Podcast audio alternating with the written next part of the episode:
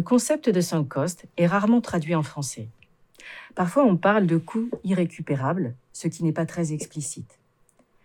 Pourtant, il s'agit d'une notion centrale pour le décideur. Les sunk costs sont des charges qui ne doivent pas être prises en compte lors d'une prise de décision, parce qu'elles ont déjà été engagées et qu'elles existeront quelle que soit la décision prise.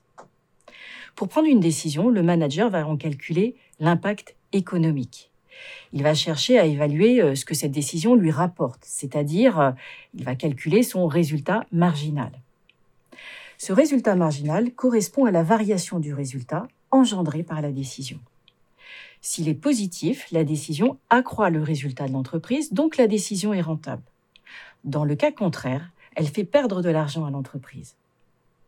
Pour calculer ce résultat marginal, on ne prend en compte que les produits et les charges qui sont modifiés par la décision. Les charges qui sont engendrées par cette décision permettent de calculer un coût pertinent. Et celles qui ne sont pas impactées par la décision sont des sunk costs. Prenons un exemple. Pour me rendre à la gare, je peux prendre soit le tramway, soit utiliser un vélo en libre service.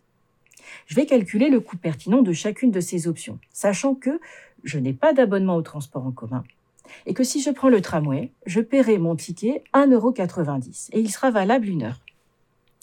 Pour aller à la gare, un trajet en tram va mettre 7 minutes. Par ailleurs, j'ai un abonnement vélo qui m'a coûté 31 euros pour un an et qui me permet d'utiliser le vélo pendant 45 minutes sans que cela ne me coûte quoi que ce soit de plus. Mais les 30 minutes suivantes vont me coûter 5 centimes, les 30 suivantes 10 centimes et ainsi de suite. Pour aller à la gare en vélo, je mets moins de 10 minutes. Donc, je vais calculer le coût pertinent de chacune de ces deux options. Le coût pertinent de l'option tramway correspond au coût du billet que j'ai acheté et utilisé, soit 1,90€, même si le trajet n'a duré que 7 minutes et que le billet est valable une heure. Le coût pertinent de l'option vélo est nul. Certains pensent peut-être qu'il faudrait prendre en compte une cote-part du coût de l'abonnement.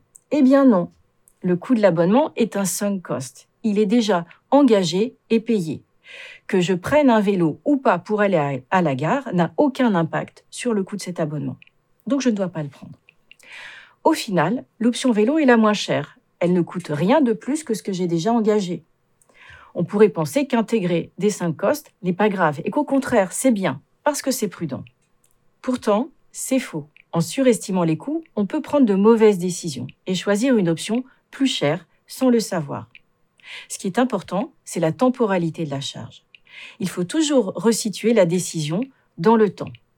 Cela ne dispense pas, a posteriori, de calculer si l'abonnement a été rentable sur l'année passée. Le concept de sunk cost est crucial pour évaluer l'impact financier d'une décision. Il souligne qu'il n'existe pas de coût qui serait un couteau suisse calculé une bonne fois pour toutes et qui servirait à tout.